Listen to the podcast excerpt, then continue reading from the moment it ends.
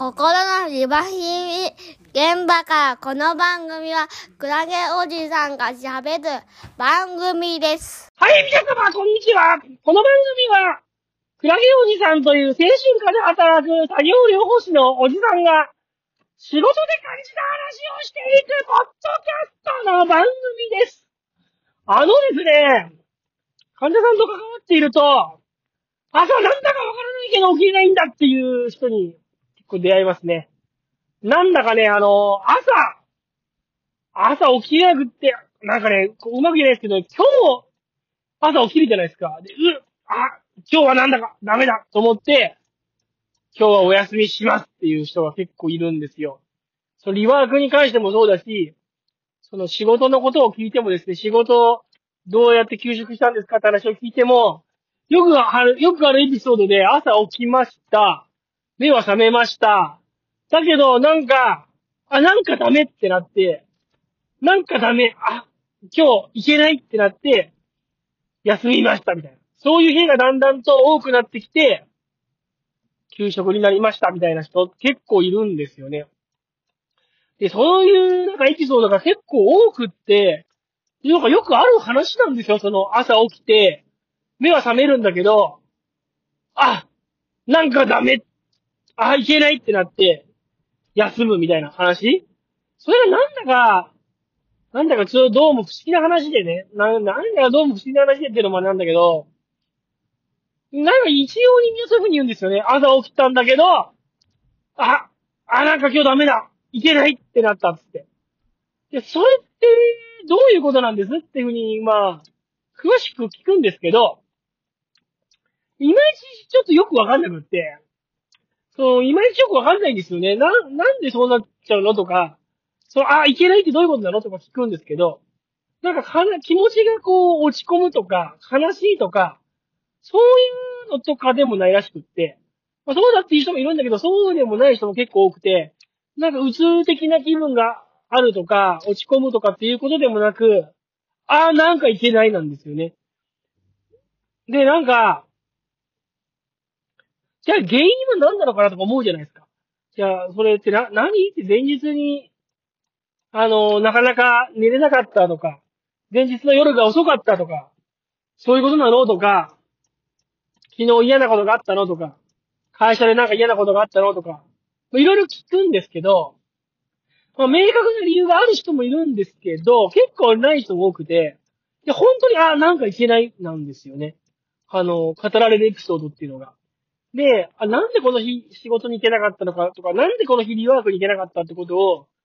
なんかそういう時に根掘り葉掘り聞いても、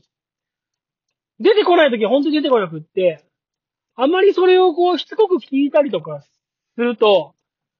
あんまり良くなさそうな感じっていうか、結構関係性が悪くなっちゃうみたいなことがあって、その患者さんと私との関係性がね。だから本人にとっては、あ、なんかいけないってなって、仕事休んだり、リワーク休んだりしてるので、それについて何か理由があるんだろうみたいな感じで、まあ、根掘り葉掘り、あの、あれが原因なんじゃないか、これが原因なんじゃないかって聞かれても、なんか多分患者さんはなんかちょっとこう、休んだこととか、朝起きて、まあ、活動できなかったことを責められてるような感じになるようで、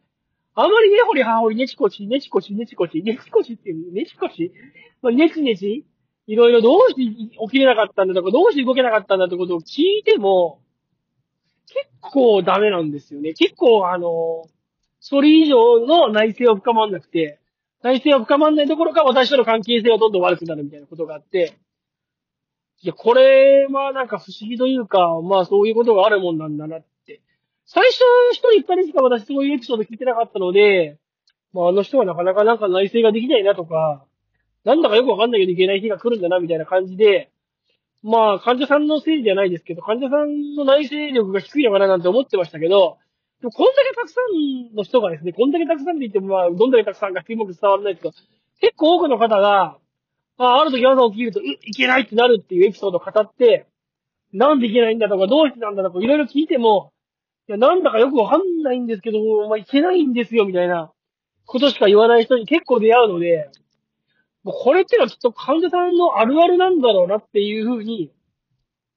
思いますね。そなんでその日行けなかったかっていうことは、その、その日のすぐ、すぐとか、次の日とかにネチコジ、ネチネチ聞いても、案外多分出なくって、まあ場合によってはもしかしたらしばらく時が経ってからね、あどうしてああいう時朝起きていけなかったのかなって振り返ると出てくるのかもしれないようなものなのかななんて思ったりもする、するですね。だから、いがん、まあ、なんつうのかな、よくまあ、とにかくいけない時が来るんだよ。いけない、いけない朝ってのがあるみたいなんだよね。よく、とにかくいけない朝っていうか、とにかく動かない朝っていうのがあるみたいで。なんかこう、体がだるかったり、眠かったり、かったるかったりって言いますよね。かったるっていう人は多いから、かったるいとかだるいとか、そういう倦怠感みたいなものが最初に感じられるって言いますよね。気分の落ち込みとかそういうものよりも、もっと先にね、もっと前にというか、体の感覚の方が先に出てくる人が多い気がして、あ、だるいなーとか、なんかなるみたいですね。眠たいなーってなったりとか。眠気っていうのも結構、あの、キーワードとして出てきますよね。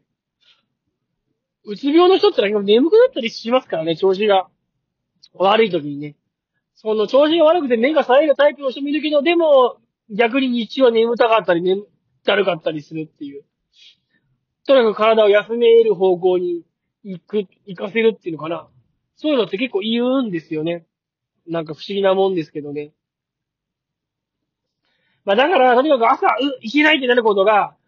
まあ、うつ病の患者さんはあるみたいなんですけど、まあそれについてあんまり根掘り葉掘り聞くと、